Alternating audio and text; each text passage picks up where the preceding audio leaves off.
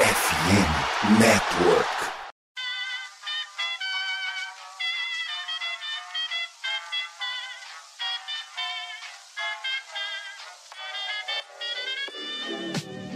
Mais uma rebatida forte. E ela tá fora daqui! Uau! E ela deu! É home run! Aquele abraço! E aí galera do beisebol, tudo bem? Como é que vocês estão? Começando a partir de agora o meu, o seu, o nosso Rebatida Podcast, o podcast oficial para falar da Major League Baseball aqui na FN Network. The new reigning World Series champion is Houston Astros! E o Tássio delira.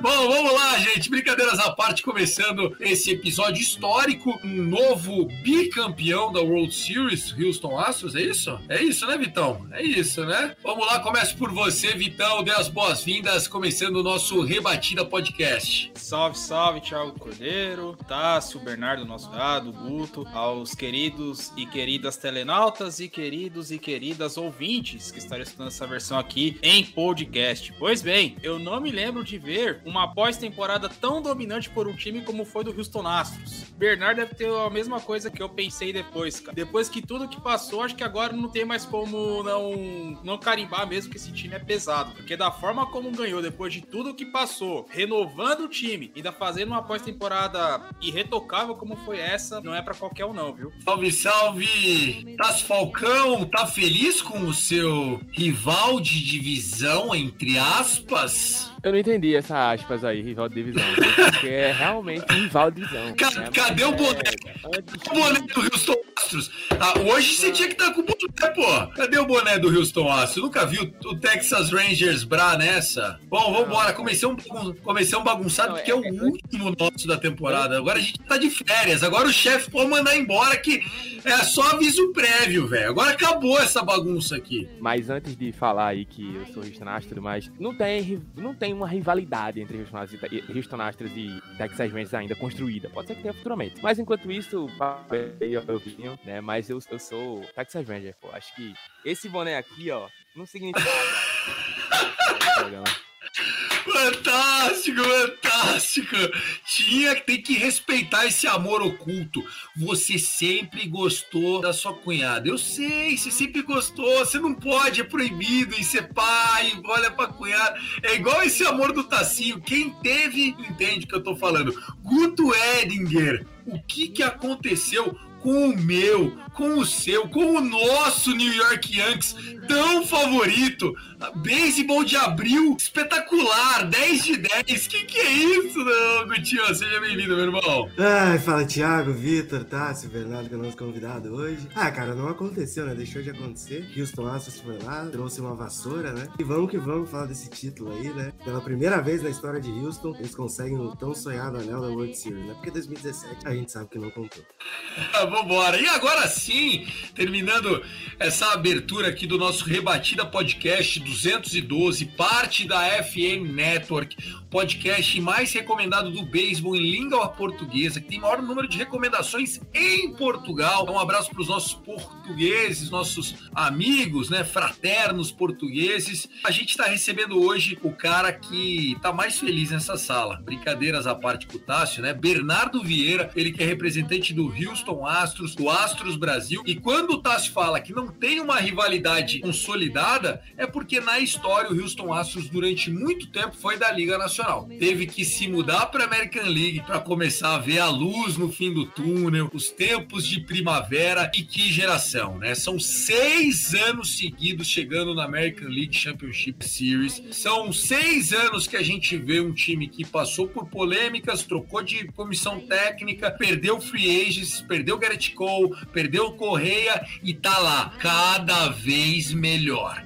E ele veio para outubro, não veio para brincar. Bernardão, parabéns pelo seu título. Eu, torcedor do Dodgers, tenho que reconhecer, apesar do que houve no passado, comprovado ou não, esse título apaga muito daquilo. Eu acho que a partir de hoje o, o Astros eleva o seu patamar perante a liga e conquista com a Peanut, né, com a flag lá, um valor que essa geração merecia e que tava com aquele asterisco ali do lado. Eu acho que Kyle Tucker, enfim, todos esses protagonistas, Fumbler Valdez, caras que talvez não estavam naquele título, vieram para passar um pano gostosinho pro Rob Manfred. O Houston Astros é o campeão, Bernardo. E aí, galera, prazer estar aqui com vocês, Thiago, Guto, Vitor, Tássio. 21 anos torcendo para esse time, né? Eu consegui acompanhar todas as World Series que ele já chegou e felizmente a gente teve a chance aí de, não vou dizer apagar o passado, porque o passado não se apaga, as coisas que aconteceram aconteceram. Podemos até discutir a intensidade do que aconteceu, mas aconteceu. Mas eu acho que coroou aí uma bela temporada. Esse eu acho que foi um dos melhores times que eu já vi jogar e, e apagamos aí várias coisas, né? De não conseguir vencer jogo 6, demos um título pro Dusty Baker. Acho que foi um ano bem legal aí, só motivos para comemorar. Tem isso, o Bernardão é o nosso convidado, vamos falar muito de World Series. O Dusty Baker, gente. Dusty Baker é citado aqui pelo Bernardão, um ícone do beisebol, como atleta, né? Um ídolo do Los Angeles Dodgers, inclusive, e que como treinador foi treinador do Dodgers, do Reds. Nossa, cara, quantos tiros na água, quantas vezes quase. É, a gente tinha essa, essa estirpe, né? O Dusty Baker estava para o beisebol como o Dan Marino ficou para a NFL, né? Cara que era muito bom, que chegava todo ano e na hora de ganhar o anel não ia. Então, assim, é bom, é bom. Manja, manja. E aí? E aí que Dusty Baker ganhou o seu anel. Então tá aí mais uma boa história que a gente vai contar. Lembrando, pessoal, que nesse mês de novembro, o recado que a FN Network tem para você é muito claro. Somos todos FN Network aqui, nós produtores de conteúdo, vocês aí como consumidores. E o nosso desafio para novembro é, então, indique um podcast da rede para o seu amigo.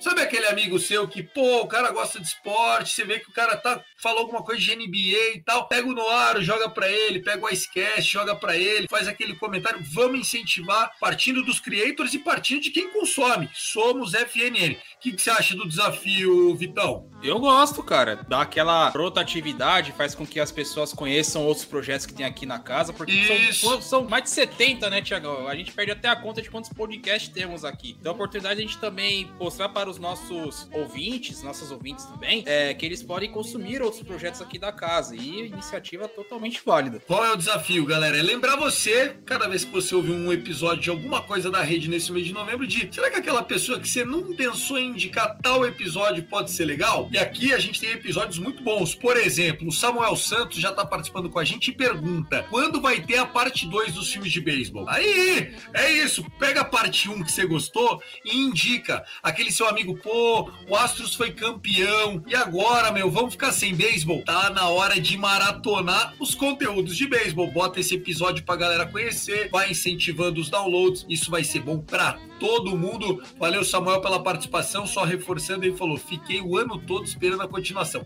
É que nós é vagabundo, Samuel. Não dá pra só estar aqui todo domingo que você ainda quer episódio extra. É isso que você tá falando pra mim? Então tá bom. Agora nas férias nós vamos fazer com calma. Parte 2 vai sair. Preciso ter calma. Então vambora. Na edição de Luke Zanganelli, agora sim, começou o Rebatida Podcast.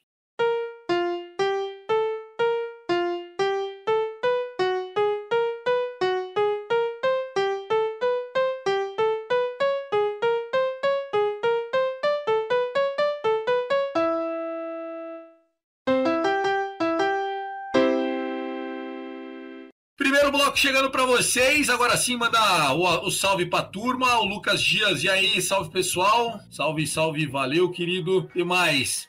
Super Lilian, professora. Um beijo, professora Lilian. Vamos lá. O esporte não subiu e o Tássio tá feliz. Alguém explica, Tassinho? Só você essa. Que, que desgraça é? Que desgraça é essa?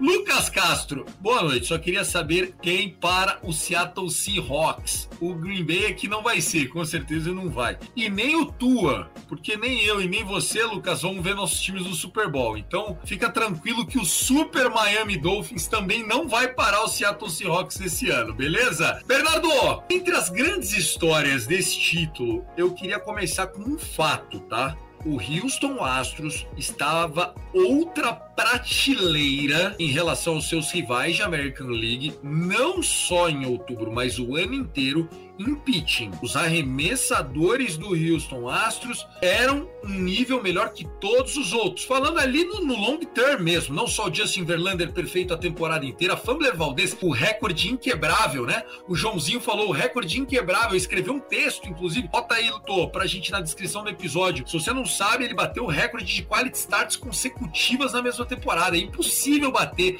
E ele foi perfeito, foi o homem do título, foi o pitcher que saiu com a winning é, da, da partida do World Series, merecidíssimo. O, o que, que aconteceu? Quem que é o mago aí? O Dusty Baker com aquele palito na boca, eu sei que não é ele. Bernardão, quem que é o pai dessa hegemonia do bullpen? Eu acho que o pai da hegemonia é o primeiro são os, os, os scouts do time, né? Se a gente for ver, tava vendo no Twitter esses dias que Valdez, Javier, Urquide e Garcia, eu acho que assinaram todos por acho que 150 mil dólares, juntando o prêmio de assinatura deles.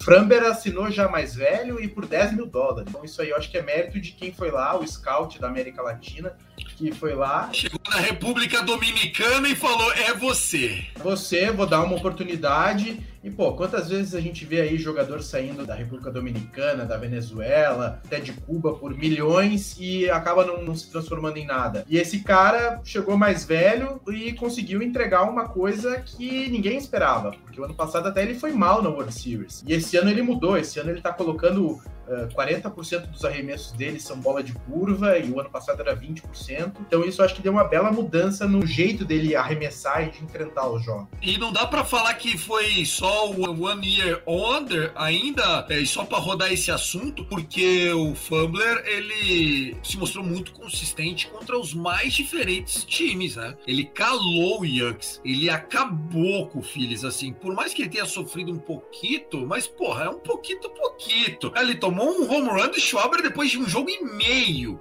só para aí a gente instigar a galera a pensar. Tudo bem, maravilha, vocês acharam um mar de diamantes ali de graça, né? O, o, o joio do trigo na sua plenitude. Mas se não tiver um coaching staff bom, a gente sabe que não é só talento. O Texas Rangers gasta milhões. Enquanto vocês gastam centavos, o Texas Rangers gasta milhões. E mesmo com todo o talento do mundo que os caras têm, o melhor Iarei lá é 4,20. Não entrava na lista da World Series do Astros, viu, Bernardão? Até o ano passado a gente tinha um veterano, né, de, de técnico dos arremessadores, que era o Brad Strom, que foi pro Diamondbacks esse ano. Ele já tá por se aposentar, mas eu acho que ele deixou um belo legado em Houston. Pra ser bem sincero, é, esse tipo de coisa eu não, eu não gravo muito, eu não tenho nem ideia do nome do nosso técnico de, de arremessador. Tá. A idade também já prejudica, né? Já tô, já tô chegando a uma certa idade que se eu lembrar o resultado do jogo já tá bom. Mas. Mas tem isso, a imprensa de Houston dá valor a essa comissão técnica do Dusty Baker ou ele virou meio que um por não ter sido do AJ Preller lá atrás, ele não leva o, o, valor que ele merecia, se é que ele merecia algum valor. Né? É que o sistema todo da, da, da, comissão técnica permaneceu mesmo depois da saída do AJ Hint. E... Hint, Hint, é, Hint, é. Inclusive ficaram os técnicos de, de, arremessador, de rebatedor, todos ficaram. O ano passado saiu, depois da World Series, o Brad Strom foi pro Diamondbacks. O cara que era braço direito dele assumiu, só que o Astro sempre teve uma estrutura, uh, e isso eu lembro porque em 2018 eu, eu conheço o, o, o cara que é o scout do Astros no Brasil, o Thiago, amigo meu, e ele me falou que o que, que é o, os scouts do time e a, e a parte técnica preza muito para arremessador. É o spin rate, que acho que foi até bastante mostrado na- nas transmissões da World Series. Então o Astros sempre prezou por pegar jogadores que conseguem ter um spin rate alto e que às vezes até estão com dificuldades, e foi o caso do Monteiro esse ano, que o ano passado veio praticamente de graça do, do Mariners, e a gente conseguiu transformar ele num jogador muito bom esse ano. Então eles pegam às vezes os jogadores que não estão tão bem, mas têm um potencial de spin rate alto, ou diamantes brutos e conseguem lapidar eles em jogadores como o Framber Valdez, o Javier, o Garcia. Então tem um trabalho já de anos, não é uma coisa de dois, três anos. Isso aí é um trabalho de década, basicamente. Meninos, vocês interajam com o convidado. Qual, cada um aí comenta qual foi o grande, enfim, momento para vocês essa campanha, motivo da campanha. Cara, acho que tirando a parte em que o nosso querido é, Jordan Álvares foi clutch, na maior parte dos jogos que ele precisava ser clutch, o José Altuve não apareceu até a World Series, né? Foi o momento ali que o José Altuve mais conseguiu produzir no bastão. Em determinado momento na série contra o Yankees, ele tava com aproveitamento de 1 para 18, o que é algo- Coadjuvante, né? Coadjuvante, total. o que é algo bizonho. Mas eu quero te perguntar como é que você acha que a parte baixa do lineup levou isso, porque eles foram fundamentais para esse título. Tô falando de Chas McCormick e companhia. O, o Astros tem uma.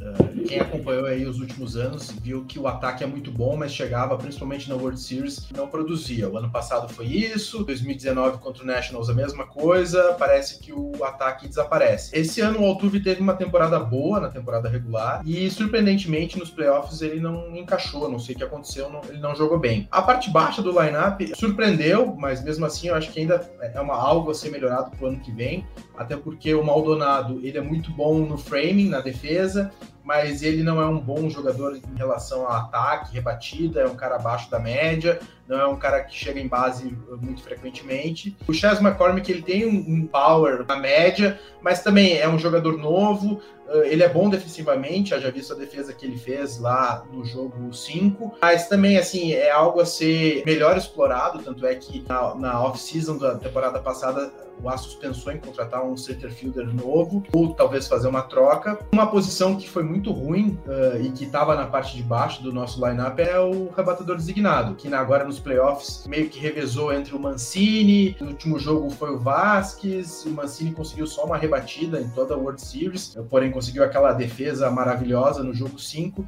Então a parte de baixo teve seus bons momentos, mas assim, mesmo assim ainda ficou um pouquinho a desejar para aquilo que eu como torce- torcedor esperava, né? Um pouquinho mais de presença para quando chegasse na parte alta com Altuve, Penha, tivesse alguém em base. E a maioria das vezes era uma entrada muito morta quando tinha esses três na parte baixa na- na- rebatendo. Rapaz, o que eu acho legal dessa, desse, desse domínio do Astros é como que o time consegue se reinventar. Lá atrás era o time do sem derrotas, pique 1 do draft, vamos remontar a partir da farm e ver o que acontece, né? Porque Houston não é conhecido por ter um mercado grande, né? E, e hoje, se vocês forem ver, não é o time que investe pesado contra o free. Não, mas agora vai ter que pagar essa galera. Ele vai, vai ter que pagar essa galera. O payroll dos caras vai subir pra cacete, sem dúvida. Calma, eu vou chegar lá. O que, o que eu queria falar era o seguinte, porque sempre foi daquele time que, que se manteve a partir de uma farm forte, né? O Altuve foi o exemplo que pegou toda a época das vacas magras até hoje. Kyle Tucker foi escolha do Astros, Alex Bregman foi escolha do Astros, Jeremy Penha veio da farm do Astros, até do time anterior. O time sempre se reinventa, não tem uma farm dominante, tanto pelas campanhas boas, então o time sempre acaba escolhendo lá pra trás e no mercado latino sempre tem sido mais certeiro do que quantitativo. E essa curiosidade que eu tenho, cara, é como que esse trabalho de scout continua se reinventando e o time continua produzindo bons jogadores, porque quando o Correia assinou com, com o Twins, ninguém dava um centavo pelo Jeremy Penha, e hoje o menino luva de ouro, MVP da World Series, é um baita de um jogador, viu? Eles têm que tirar o É. chapéu pro Astros. É que eu, eu vou dizer uma coisa pra vocês, assim, minha opinião, eu acompanho o Astros, eu acompanho o beisebol desde 99. Talvez muitos de vocês não tivessem nascido. Só talvez eu e o Thiagão, que, que pela cara somos mais veteranos aqui. Não, eu, eu adorava o Kurt Schilling, cara. O Kurt Schilling, eu lembro perfeitamente dos jogos dele pelo Astros. Era bem, bem legal. Ele já era um veterano. Eu, eu sou, acho que até um pouquinho mais antigo do que você. Eu ainda peguei a geração do Mike Piazza no Dodgers, Gary Sheffield, que era uma, o Dodgers tentando os medalhões. Então, quando o Astros... Eu lembro do Astros vergonhoso, assim. O Astros, nossa, que, que saco de pancada. Mas eu lembro desse time que chegou 2005 voando ali, foi bem legal, foi bem legal. É, o Astros na década de 90 até que ele não era tão ruim. 80 e 90 ele não era tão ruim. Era a época do Bid, o Bagwell,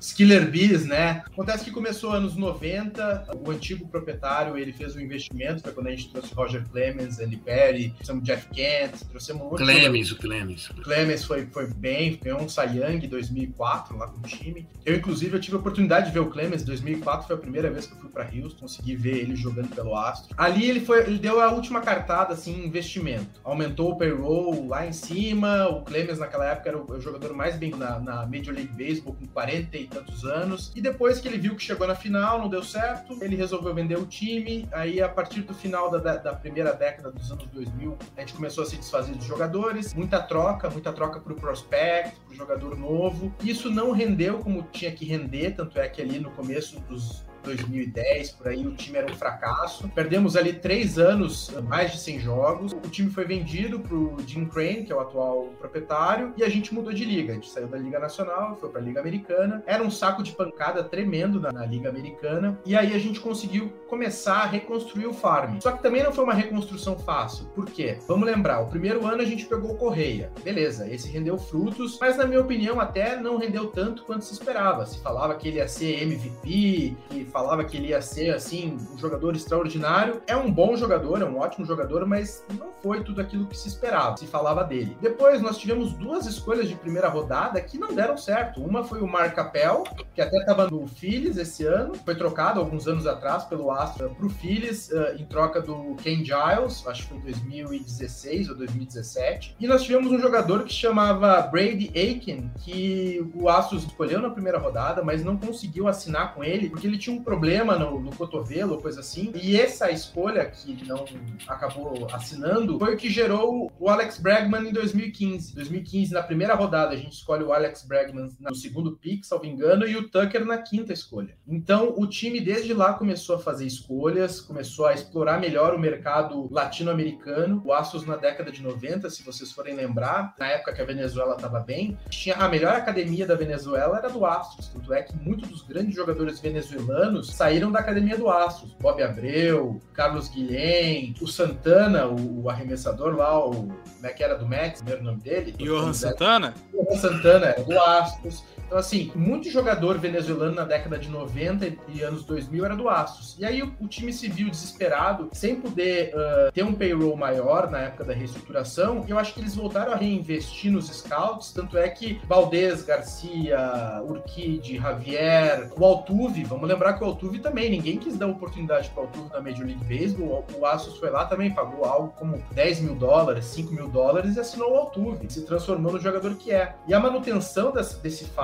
parte muito de jogadores que estão assim que não estão no radar das principais listas de top prospect. Penha apareceu sempre lá no finalzinho dos top 100. O Garcia, o Javier, o Framber nunca apareceram nessa lista. Mas o time consegue de alguma forma ou outra se reinventar com saída de jogadores, com investimentos um pouco mais módicos no mercado do que, que Houston tá, né? Apesar de ser a quarta maior cidade dos Estados Unidos, em termos de mercado de beisebol é a décima cidade por aí. Agora vai, acho que deve aumentar, mas de alguma forma o time consegue se reconstruir. Os jogadores vão saindo e os novos vão entrando e vão conseguindo fazer esse papel. E além disso, a gente consegue pegar os jogadores de bullpen e ninguém ouvia falar e desenvolvem bons jogadores. O Presley ninguém sabia falar, ninguém conhecia, veio lá do Twins, se transformou num excelente closer. O Rafael Monteiro estava quase sendo dispensado pelo Mariners no ano passado era um grande prospecto dos Mets, mas estava quase sendo dispensado. Veio um extra na troca que a gente fez pelo Kendall Graveman, que era o principal jogador que gente queria. Então, assim, a coisa funciona. De alguma forma ou outra funciona. Tem muito trabalho de analytics e também tem muito trabalho de, de scout mesmo. O próprio Álvares, que foi citado, veio numa troca com o Dodgers, chegou, tipo, ramelando lá. Foi, dois, foi dois litros de coca, uma bala fine, o Jordan Álvares, um conjunto de meia usada e acabou o cara é o, o protagonista da World Series. Da, a, a primeira é, série que vocês tiveram, Bernardão, Vamos relembrar, né? O Astros era para perder o primeiro jogo, o jogo 1 pro Mariners. O Verlander tava em choque, foi embora em choque do jogo. O Mariners abriu 8 a 0. Eu lembro que eu ganhei dinheiro nessa aposta. Astros Moneyline pagando tipo 1,60 porque foi pré-jogo. Astros vencendo o jogo por 3. Astros mais 5,5, Astros mais 3,5, porque começou a abrir vantagem, eu comecei a botar dinheiro no Astros achando que o Astros ia voltar. E só voltou no final o Álvares ali. Se vocês perdem aquele jogo, muita chance da gente não tá tendo você como convidado no nosso episódio de hoje. E assim, mostra quanto o beisebol ele é de detalhe, ele é de centímetros, né? Entrou lá o canhoto para pegar o Álvares e o Álvares só esqueceram de olhar na planilha que ele rebate mais contra canhoto do que contra destro, mesmo sendo canhoto né? É, a, a, média dele é maior contra canhoto. Ele rebate mais com run contra destro uh, do que contra canhoto, mas a média dele é maior contra canhoto. É que eu, eu tava pensando isso. Eu, eu sou fanático por, beisebol. Vocês estavam falando aqui antes da gente entrar no ar de futebol. Eu, eu não ligo mais para futebol. O que me tira o sono, o que me deixa nervoso é beisebol, o que me deixa sem dormir é beisebol. E eu tava pensando o seguinte: o Astros a gente já pode falar e é uma dinastia. Foi o que a gente falou: são seis finais de, de, de liga, são quatro World Series em seis anos, dois títulos. Mas o que, que acontece? Beisebol é o único esporte e às vezes o, o time pior consegue ganhar. Por quê? Porque se a gente for ver, o beisebol não é um esporte por tempo, é um esporte por ponto e, e o próprio jogo penaliza o time que não quer jogar. Eu preciso arremessar strike. Se eu não arremesso strike, eu vou enchendo base com walk e eu vou ser penalizado. E às vezes acontece do time que não é tão bom vencer. E o Astros é, tem sido tão dominante, tão dominante nos últimos anos, que a gente estava carregando meio que um sentimento de, putz, de novo nós vamos perder? O que está acontecendo? E, e acaba que dessa vez tudo se alinhou, né? Para usar aqui uma. Os astros se alinharam para a gente conseguir ter uma World Series até bem tranquila. Eu tava falando com uns amigos, eu tenho um amigo, o André, que mora nos Estados Unidos, e que ele, ele tava em Miami, ele disse, será que eu vou para Houston ver o jogo e tal? Digo, não, vai, porque nós, era para ver o jogo de ontem. Falei para ele, nós ganhamos três dos últimos quatro jogos. É, é, muito melhor esse time do que o Phillies. A gente ganhou quase 20 jogos a mais na temporada regular. O beisebol, ele é uma caixinha de surpresa, não tem, às vezes, como uh, o melhor time vencer, mas dessa vez as coisas se juntaram para uma pós-temporada até relativamente tranquila. Perdemos dois jogos na pós-temporada inteira. sobraram, sobraram, sobraram, sobraram. Parecia, parecia até a American League West, né? Tá assim, ó o Astros no, na, na, próxima temporada só fez mais do mesmo, né, Tassinho? Você que, que fica olhando a tábua de classificação, não mudou nada, velocidade cruzeiro, né? É, o Houston Astros chegou, né, nessa pós-temporada diferente das outras que ele perdeu, no caso foi 2019 e aquela. Então eu acho que é diferente é, o sentimento, porque de uma equipe que chega na World Series primeiramente invicto, né? Já chegaram na World Series com sete vitórias e nenhuma derrota. Né? Venceu as três do Divisional Round, depois venceu o Yankees por 4 a 0 Então o time que chega na World Series é, invicto já é um sentimento diferente. Então eu até cheguei a falar no rebatida de semana passada, do domingo, que eu disse, cara, eu acho que o Philly só teria uma chance, que você, Thiago, até brincou. Disse, cara, eu acho que se o Philly só teria uma chance se eles fossem para Houston vencendo a série por 3 a 2 E não foi o que aconteceu. Eles perderam o jogo. Eu até falei no grupo da gente também, que eu disse, ó, se o Phillies perder aqui, cara, e for para Houston, é, precisando vencer dois, não vai rolar. Então acho que foi justamente o que aconteceu. Méritos totais esse aqui do Rio, estavam falando sobre esse processo de reconstrução da equipe. Mistura, é, logicamente, competência, mas também sorte de ter talento, de encontrar talento, surgimento de talentos. O Jeremy Penha é um caso sensacional. A gente falou até, a gente abriu até um space ontem, pós-jogo, e a gente comentou sobre esses números, né? Que o, que o, o Penha é só o segundo rookie a conseguir vencer MVP na final de liga e na World Series, né? Então é um número é, é, sensacional para ele, tanto a, a diferença que o Alden Álvares fez, e esse bullpen que também a gente falou ontem, bateu o recorde, né, de uma única pós-temporada de uma equipe que o ERA de 0,69, se eu não me engano. Acho que foi isso o número. Inacreditável.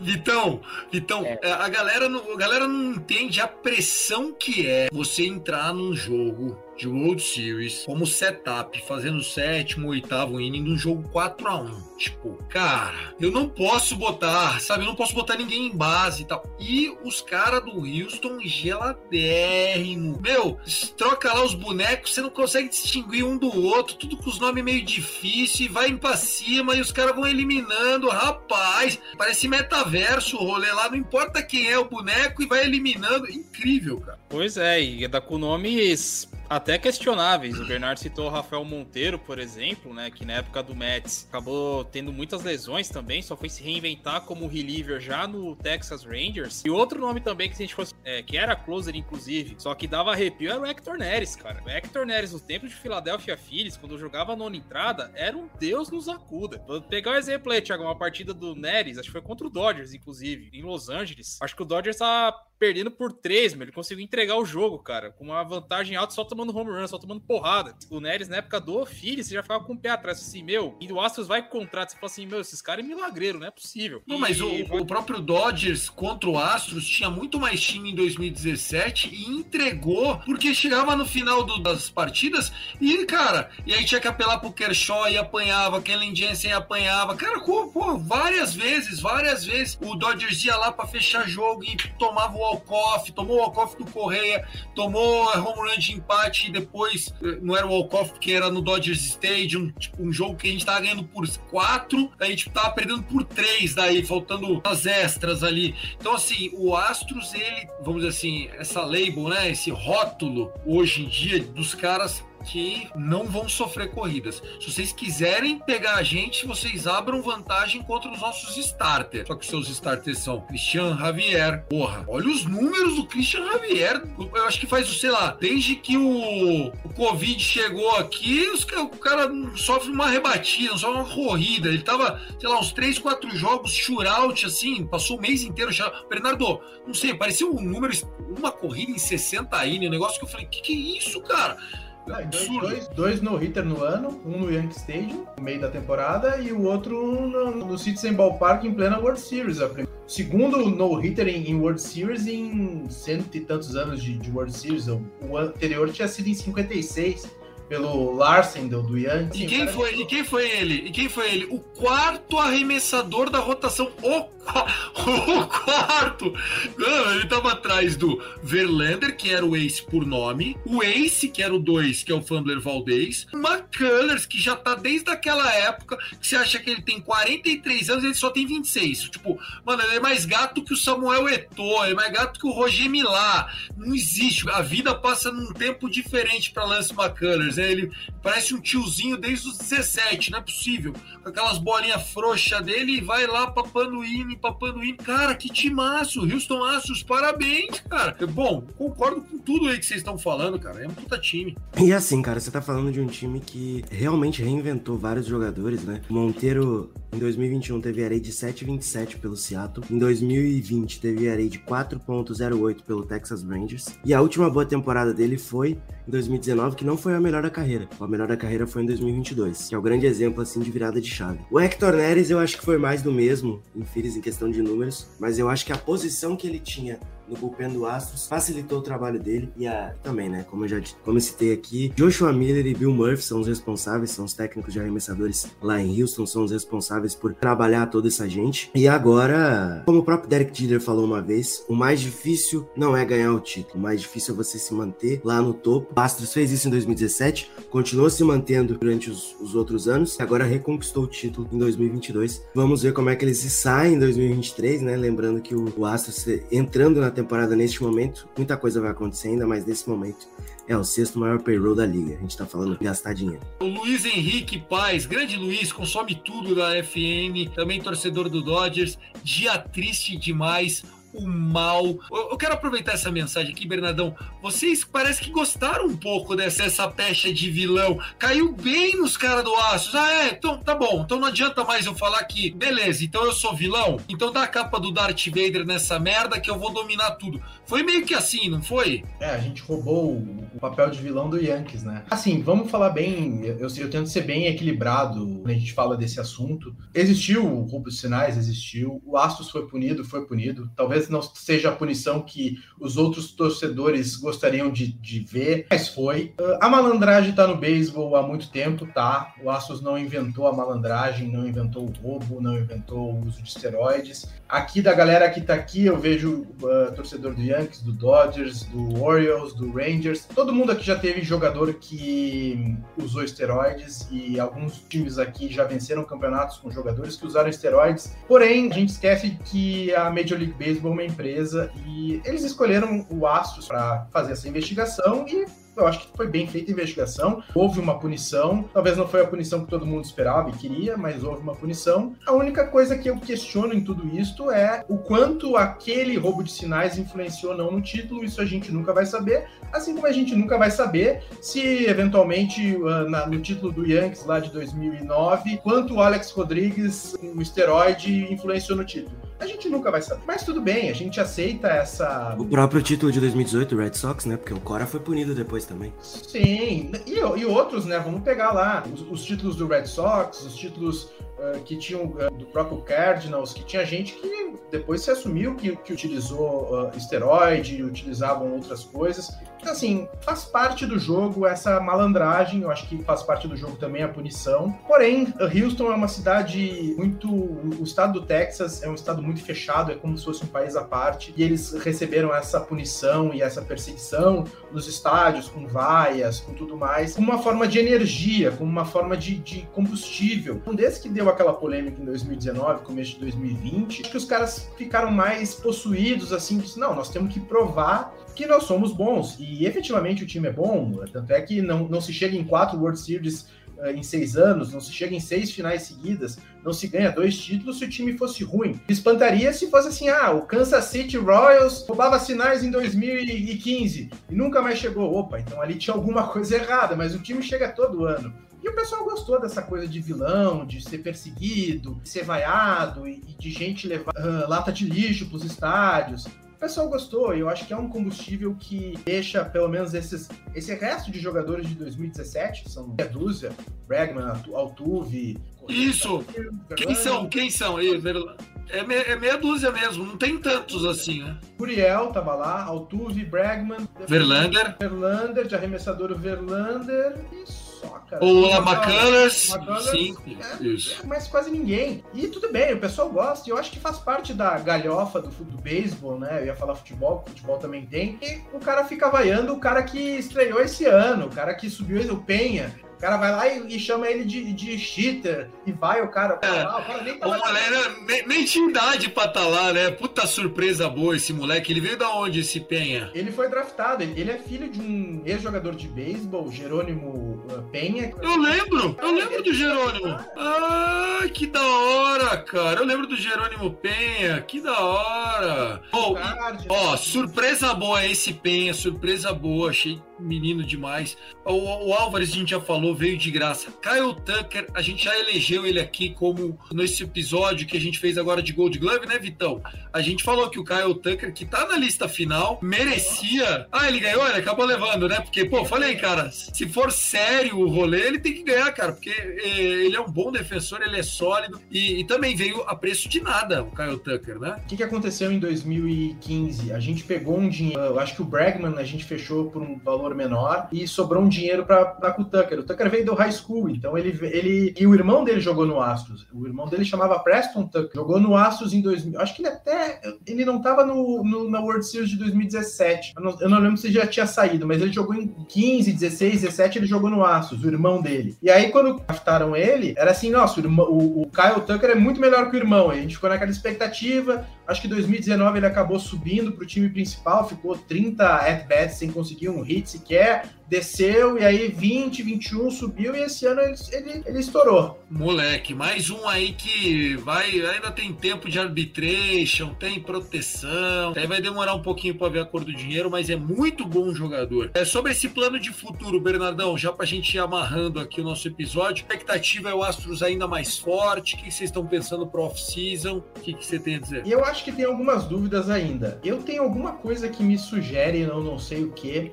que talvez o Dusty Baker vá se aposentar depois dessa vitória. Não ficou claro se não renovaram com ele, ele termina o contrato dele agora e termina o contrato do Click, que é o General Manager. E tem alguma coisa que me soa que talvez ele possa se aposentar. Daí já começaria já uma reestruturação, porque daí provavelmente o nosso técnico seria o Joe Espada, que é o assistente dele. E tem algumas posições muito importantes que eu acho que vão ter algumas mexidas. O Yuli Gurriel acho que vai sair, ou vai se aposentar, ou não vai ficar. Ele já tá com 38 anos. Ele não fez uma boa temporada regular, ele apareceu só nos playoffs. E no jogo 5, acho que teve uma torção de joelho, não, não se falou o que, que é, mas ali ou ele torceu o joelho, ou rompeu algum ligamento. Tanto é que não jogou o jogo 6. Também é o último ano de contrato dele, acho que não fica.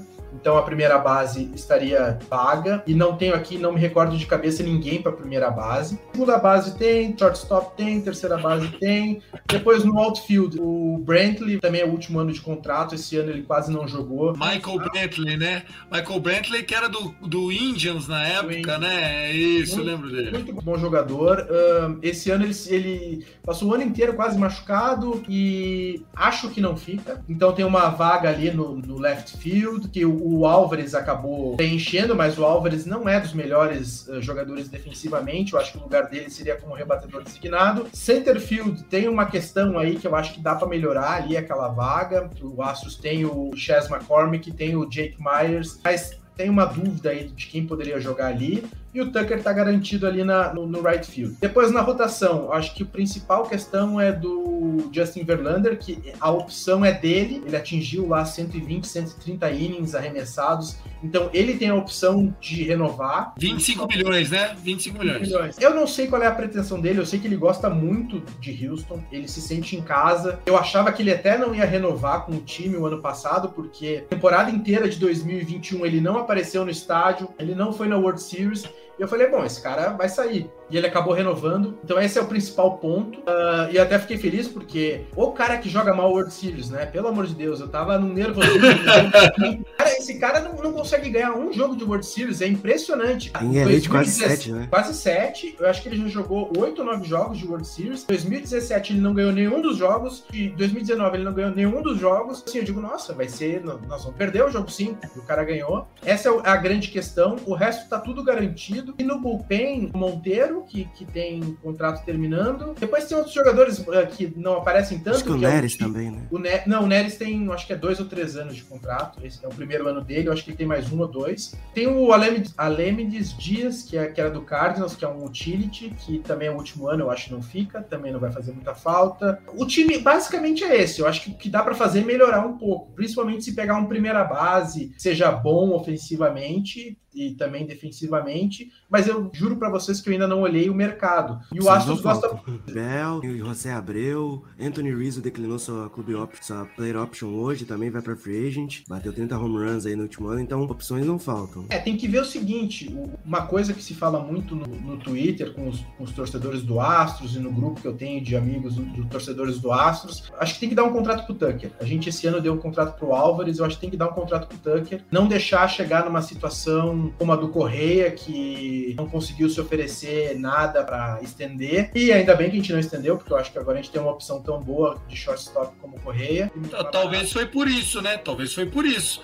Eles já sabiam que estava vindo ali, cara. Não vou pagar 280 milhões, porque não é pagar 30 pro Correia, falar Ô, Correia, vou fazer igual o Twins. Não é. é. Você vai meter meio bilhão na mão do cara. Tá certíssimo o Houston Astros. Não, com certeza era por isso. É, é, que nós, como torcedores, olhando de fora, a gente se, pô, mas por que, que não vai pagar esse cara? Paga o cara. O ano passado tinha o Pay the Man, né? todo mundo postava o Pay the Man, o, se gritava no estádio. E aí, esse ano a gente conseguiu descobrir por quê, né?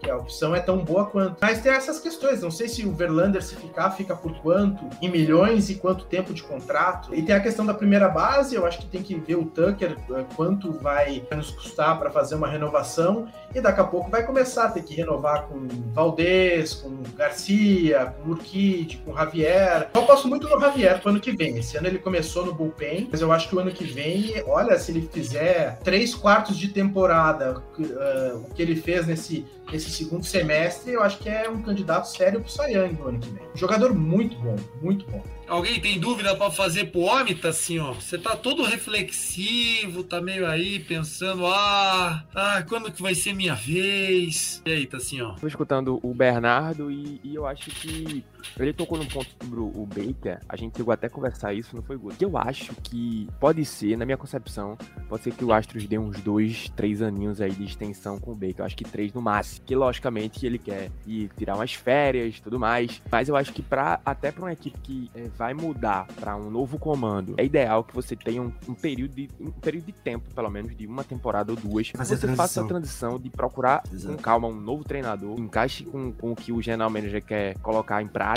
e manter em prática, na verdade, em relação aos astros, né? Então, é, pode ser que isso aconteça. Né? Eu acho É, mas tá isso- só, é, só lógico. te cortando. O, o Astros tem uma questão aqui. Você falou renovar o Justin Baker, mas até onde renovar o Justin Baker é importante sabendo que pode perder o Joe Espada pra outra franquia. Porque o Espada fez um trabalho muito bom como bench coach. Eu já acho que ele tá pronto pra ser um, um manager dentro da Major League Baseball. A gente tá falando de times que precisam de técnicos que vão atrás desses nomes. Então acho que talvez e- efetivar o Joe Espada seja o movimento certo nesse momento. Lembrando que o Astros tá 3, 4, 5 passos à frente de todo mundo aqui. Então, É, esse é um ótimo ponto porque o, o Espada fez entrevista com o White Sox, mas não, não foi contratado. Mais um palpite aqui. O General Manager também está no último ano de contrato. Eu não sei o que vai acontecer, se vão renovar ou não. Existe até algum questionamento sobre o trabalho dele. E o Dusty Baker, me parece que é, toda essa questão de ter ganho o título, terceiro técnico negro a ganhar um título de World Series, isso é muito destacado, é um, é um- é um fato muito importante, eu acho, pro beisebol e para a sociedade em si. Antes dele, só o, o David Roberts e, e o, e o cara lá do Blue Jays, o lá da década de 90, não vou lembrar o nome dele. Eles foram os únicos três técnicos negros a ganhar título. E eu não sei se ele não quer sair agora hum, por cima. Então, tem 73 anos, quase 74. Eu não sei até onde ele vai ficar e quanto tempo. E eu acho que a questão do Espada seria o momento ideal de colocar ele agora. O time tá formado, o Espada já tá com o time há um bom tempo. Não teria muita ruptura, eu acho que agora, se tivesse essa mudança. Talvez por isso não renovaram também com o Dusty Baker, né? Já é aquele famoso xadrez 5D. Ó, só, só botando aqui o nosso querido Crise no Astros, só, só botando umas mensagens dele aqui. Obviamente que é um perfil de humor aí, eu não sei se é amigo do Bernardão, mas crise aonde, né? No Astros que não é. No Yankees que tá tudo bem, Aaron Boone vai voltar, olê, olê, olê, olê, olê, olá, Aaron Boone vai voltar. O torcedor do, do Phillies fica maluco com o Hector Neres, porque não jogava assim pra nós, com certeza. O Cris Nosso também comentou que são cinco mesmo remanescentes daquela World Series. A gente nomeou os cinco aqui, né? Então, Verlander, Altuve, o Gurriel, McCullers e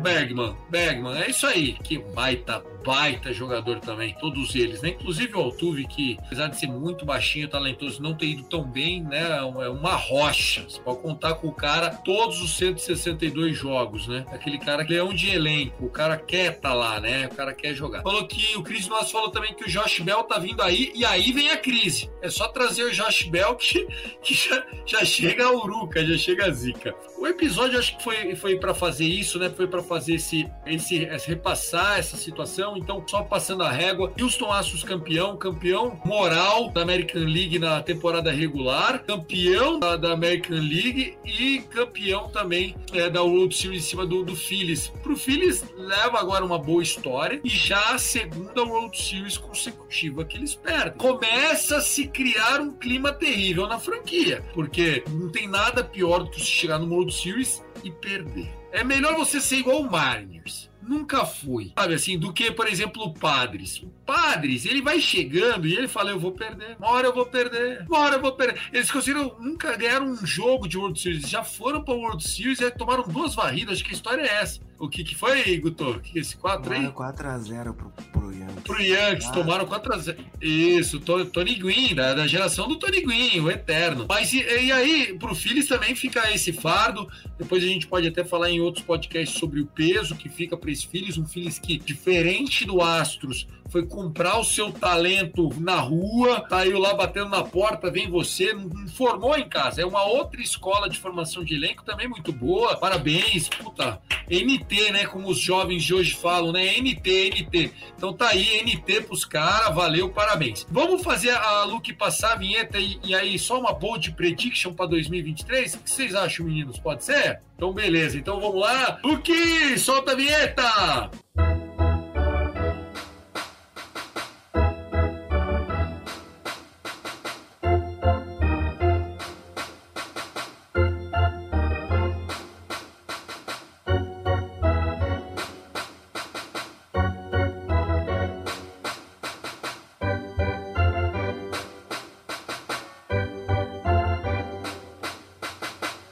Bom, então agora começando o nosso segundo bloco, esse super curtinho pra gente amarrar aqui com o Bernardo Vieira, nosso convidado do Astros Brasil, Tássio Falcão, Vitor Silva, Guto Eringer e eu, Thiago Cordeiro, do arroba Cast Dodgers, do nosso Dodgers Cast. Vamos trazer aqui coisas que a gente acredita pro, pro próximo ano. Pode soar absurdo, é que tá faltando fé, tá faltando visão pra vocês. Tipo, não adianta você virar e falar assim: ah, o Rangers vai ser lanterna da American League West. Isso todo mundo sabe. A gente quer alguma coisa que vocês não saibam. Assim, ó, não tô pegando no seu pé. Que, porra, vocês repaginaram todo o front office, o time piorou 10 anos em 3 e vocês já mandaram os caras embora. Então, assim, vocês merecem isso que vocês estão colhendo, pô. O que, que foi? O Calma. que, que você fez? calma. Ah, calma, calma. Tô calmo. Quem tá faltando queimar ônibus é vocês. A torcida tá faltando pichar tudo, quebrar a sala de troféu. Não tem nada lá, mas quebra, quebra os vidros, foda-se, quebra tudo lá, pô. Vai, vai acontecer, vai acontecer. Tem- Chegou o treinador novo, é, que já venceu o Series. Infelizmente ele perdeu uns padres, mas precisar ir vencer o Series com o Giant. Mas é, vai acontecer, vai acontecer. O Texas Rangers não será o lanterna, mas eu também não vou dizer aqui que vou vencer a divisão oeste da Liga Americana, que eu acho idiota. Mas vamos ver, né? Qual que é a sua? O que, que você acha que vai acontecer? Tipo, Aaron Judge no outfield do Rangers. Ou, sei lá, o. Como é que é o nome do menino lá que vocês draftaram esse ano? Vai ser Sayang já e Hook of the Year. O que, que você tem aí pra nós pro ano que vem? Qual o seu? O que, que é isso? Esse daí? Nada extraordinário vai acontecer. Acho que pode ser que os Rangers tragam um Clayton Kershaw da vida aí, pode ser que role pra ele encerrar a carreira dele no Texas. Em relação à divisão, acho que os Astros mais uma vez vêm pra vencer. No caso do Aaron Judge, deve se manter lá em Nova York. Eu não consigo enxergar, eu não consigo enxergar o Aaron Judge usando outro uniforme a não ser o de, ban o de, bija- o de pijama de banana lá, né? Tem como. Banana de Então, pijama. é, Pinstripe. então, é que ele, ele se mantém lá, né? E acho que é isso, cara. E a outra series do ano que vem vai ser Cleveland Guardians e San Diego Padres. Meu amigo, eu, eu ia fazer, falar alguma coisa que o Padres ia brigar firme, mas já nem vou mais. Já nem vou mais pra não dar muita moral pra eles. Vitor Silva, meu irmão, qual sua bold prediction? O Oreludo, o Pinto tá subindo e vai chegar. Como é que é? O, e o Pinto tá subindo das minors? Já vai pra, já vai pra, pra Triple A ou não? Ao que tudo indica, Double A, Tiagão. Double, Double A A. ainda. Esse Pinto tá subindo devagar, hein? Vamos lá, mas e aí? É, esse ano foi meia bomba. Esse Não ano é um foi grande- meia bomba, mas... mas vamos lá, vamos seguindo aqui. É, minha bold prediction, cara. Rapaz, ia ser um pouco ousado nessa. Ia colocar o Arizona Diamondbacks nos playoffs da Liga Nacional. Tá, sétima vaga ali, honesto ou não? Tipo, Não, o Wildcard, o Wildcard mesmo. Cinderella Season, Cinderella Season. Legal, legal. Ari- Ari- Ari- O Arizona Diamondbacks forrou nos jogos que tinham. Como é que era o nome do menino lá, do ace deles? Zach Puxa, Gallen. Zé Keller, meu. Era dinheiro na conta, pagando 2,30, 2,40 todo jogo e o moleque metia 6 in shutout. Gostei dessa, dessa sua bold. Guto, antes do nosso convidado trazer a bold prediction dele, se ele falar que o Astros vem pro bicampeonato, eu só vou ter que bater palma, cara, porque não tem como eu discordar. O que, que é, Guto? Agora o Yankees vem pra ganhar, ninguém segura o meu, o seu, o nosso Yankão? Cara, eu tenho uma bold prediction diferente. Vou apostar numa coisa que é muito rara de acontecer, acontece há um bom tempo. San Diego Padres vai ganhar a divisão na próxima temporada. Tá aí, na National League West. O Dodgers tá em apuros. O Dodgers precisa se reinventar. Eles precisam descobrir que na terceira base não é obrigado a parar, que dá pros caras correr pro home plate. Se entender isso, acho que dá pra fazer ainda mais corrida. Bernardão do céu, só não me fala isso que eu não quero ouvir. Qual é a sua bold prediction pro ano que vem? Tenho três aqui. Primeira delas, acho que o nosso amigo Tássio, vai chegar final do ano que vem, não vai ser mais Texas Rangers Brasil, ele vai mudar pro Astro. Nossa, Já tem o boné, já tem, já tá preparado. Ele quer, ele quer se avançar, ele quer pular pra dentro. Não... vai sair do armário. O Tassi É. vai sair do armário. Depois eu vou sentar com ele, nós vamos conversar, eu vou, vou, né, vou apresentar a palavra pra ele. Essa era a primeira, eu, eu senti um potencial nesse cara, eu dele. Tá aí, olha lá, olha lá. Olha lá. O cara tem um potencial, então essa aí é é uma boa situação boa pro ano que vem. Ótimo. Aí bem provável, inclusive. Bem provável. A segunda é que o Carlos Correa vai acabar em Los Angeles, né? Vai jogar no Dodgers. Tá. Aí vai sair do contrato dele com o Twins, eu acho que ele vai acabar no Dodgers. Tá. E a última é que nós vamos terminar 2023 com o nosso Aaron Judge continuando sendo vaiado no Yankee Stadium, né? Vai, vai terminar a temporada e ele vai continuar sendo vaiado lá, porque o cara quebra todos os recordes e a torcida não, não, não valoriza, mas vai renovar e, e vai continuar sendo vaiado lá. Aí, muito boa, muito boa. Gostei, gostei. Essa do Tacinho eu gostei. Não é fique, hein? Não é fique. Ó, vamos lá. A minha bold prediction pro ano que vem é que Fernando Tatis Júnior volta e com o Juan Soto, os dois vão liderar o Padres para uma temporada de mais de 100 vitórias. Eu também tô confiando que esse Padres vem forte pro ano que vem e vai ser um, um desafio muito grande pro Dodgers, né? O Dodgers vai, vai ser um ano de transição. Eu acho que o Dodgers vai pros playoffs, óbvio, mas vai ter ali na vizinhança, né? O patinho feio Padres. Acho que essa vitória em cima do Dodgers nos playoffs para eles, em termos de confiança de processo, foi importante e, e- e pode fazer acontecer. E eu acho que o time que vem para assombrar o Astros ano que vem é o Seattle Mariners. Acho que o Mariners está numa mudança de chave. Se der sorte lá dos meninos do Kelemite, né? Não, não, não o, o JJ lá, o Julio, monstro. Isso daí, beleza. É torcer para não. Mas o resto dessa galera, da geração deles, tem que, tem que performar. Se entrar nos eixos, acho que pode ser uma grande história, uma história muito legal. É um time que tirou a virgindade, né? Chegamos lá, opa, a gente viu, a terra é redonda, olha que legal, a água molha, olha que bonito. Acho que eles vêm num processo legal que eu vi o Dodgers dessa nova geração aconteceu. Mudança de postura de franquia, calma, chega de gastar dinheiro errado, vamos lá, vamos fazer uma base forte. E acho que o, que o Mariners está nessa, nessa. E aí, você falou do Carlos Correia. Eu vou também dar uma, uma sobre o meu Dodgers. Nolan Arenado vem para substituir Justin Turner e ser a âncora da terceira base do Dodgers nos próximos anos. Acho que o nosso velhote Red Turner só fica se aceitar uma reestruturação para DH e tal, aquela coisa de um spot hitter, mas por 18 milhões não tem como segurar. Nolan Arenado, Califa Boy, ele que tem foto dele, criança, camisa do Dodgers, bonezinho. Agora vai essas fotos vão aparecer toda, todo jogo vai ter a mesma foto lá dele criança com a bonezinha do Dodgers. Vai lá, Nolan Arenado voltando para a divisão com a camisa do Los Angeles Dodgers. Aí se eu falar que ele não vai ganhar a luva de ouro, nossa, daí tipo, pô, tô querendo quebrar o sistema, né? Porque ele ganhou as últimas 10, Vitão. Quantas, quantas que ele ganhou? Foram Acho que é 10, 10. Acho que ele ganhou. Fechou a década, né? Fechou uma década de Golden Glove. Coisas que não acontecem todo dia no beisebol, pode ter certeza. Fernandão, começar por você. Muito obrigado, meu irmão. Foi um prazer te receber nessa pouco mais de uma hora. Você que tá uma hora e meia aqui com a gente, bastidores e tal. Desculpa o atraso para começar, mas foi um prazer enorme. Divulga o seu trampo, seus arroba aí. E quem quiser conhecer mais sobre o time campeão da World Series 2022, sem asterisco, como é que faz? Bom, eu que agradeço estar aqui falando com vocês. Sempre é bom conversar de beisebol com pessoas que entendem do jogo, gostam do jogo. Eu tô no Twitter, né?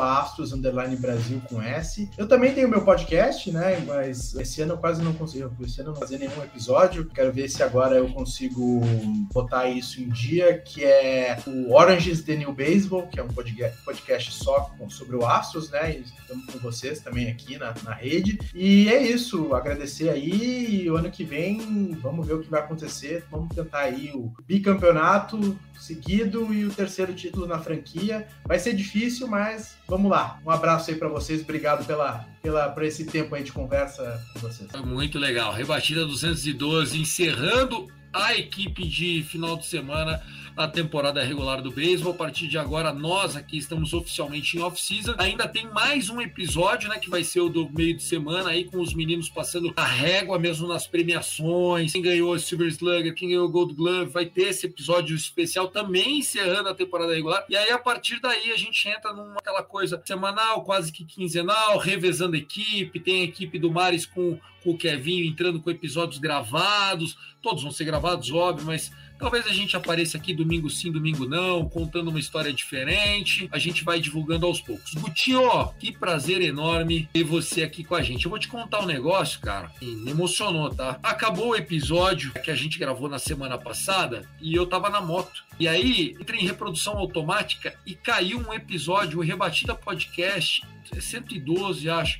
Cara, era, eu lembro que era do dia do Roberto Clemente Day. Foi o dia do Roberto Clemente. Eu quero que você ouça esse episódio, Guto. Foi Felipe Martins, que saudades da voz do Felipeta. Faz uma falta absurda. Vitão Padreco.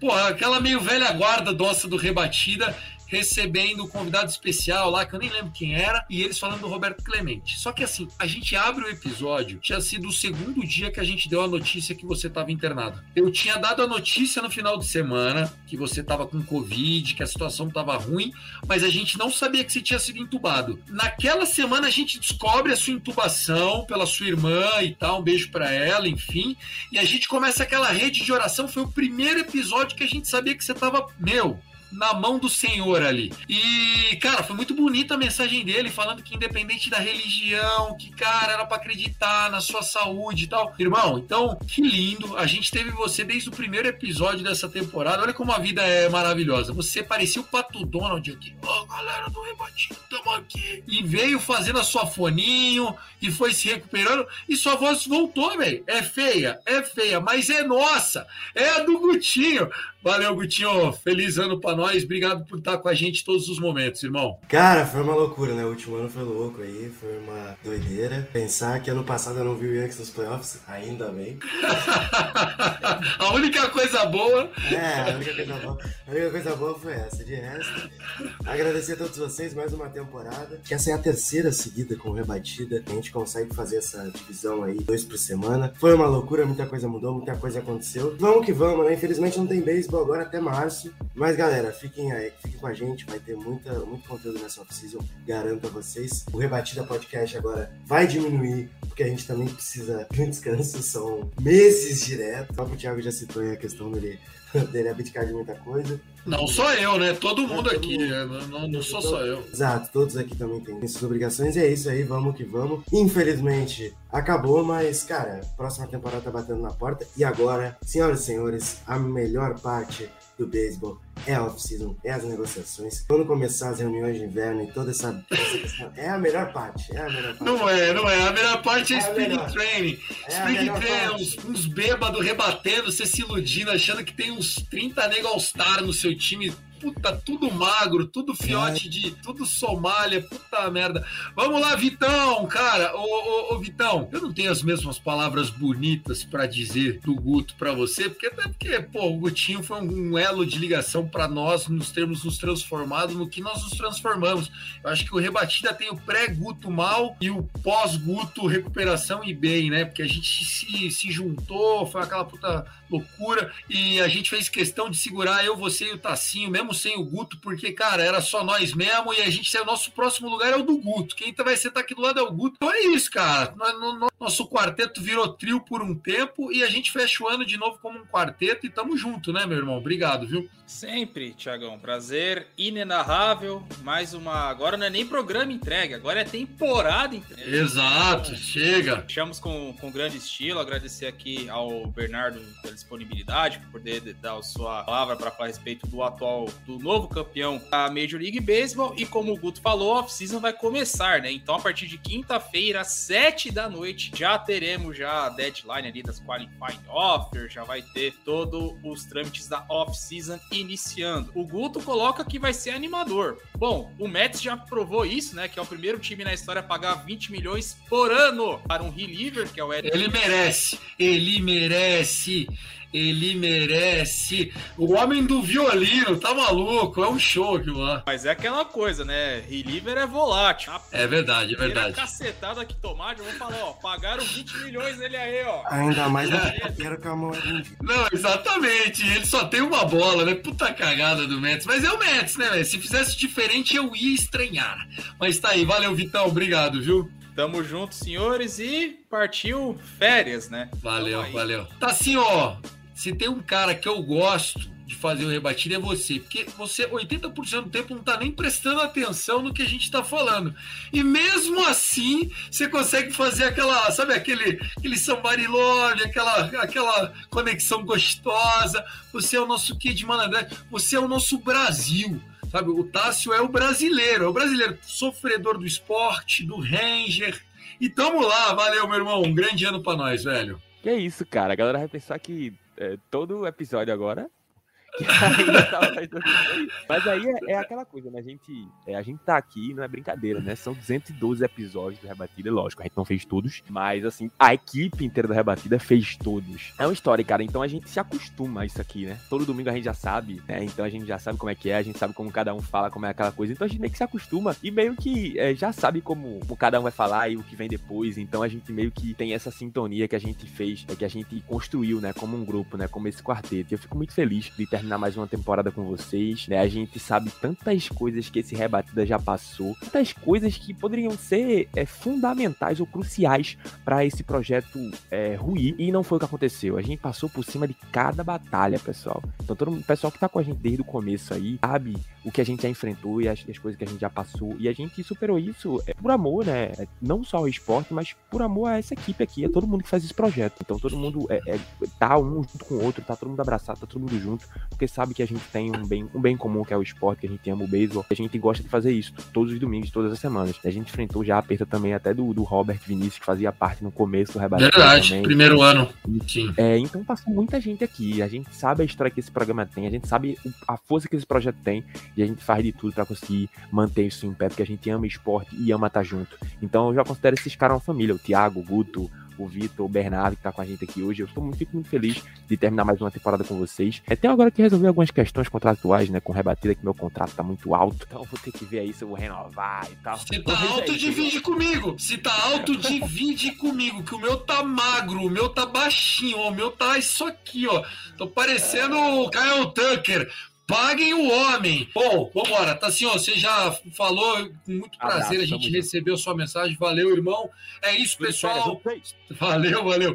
Galera, é isso. Quero agradecer aqui uma pessoa dos bastidores que é fundamental para tudo acontecer, que é a Luke Zanganelli. Ela tem dado um verdadeiro show, entregue os episódios em questão de horas, tem transformado o fluxo das nossas postagens muito mais bacanas. Quero agradecer aqui o Thiago Zumac e o Lucas Cop, que é ao meu lado aí. Estamos na parceria da FN Network, fazendo esse episódio se transformar também em vídeo para a galera poder assistir. E nós vamos melhorar com, com a partir de agora, com o passar do tempo. A ideia é essa. Valeu, Bernardão. Muito obrigado, parabéns. Leva um abraço para toda a nação aí do sul dos Estados Unidos, mais que merecido esse título do Houston Astros. Parabéns para você, torcedor do beisebol. A temporada é gigante, mas sempre acaba. A boa informação é: um dia ela vai voltar, porque o amanhã sempre chega. Um forte abraço, let's play baseball!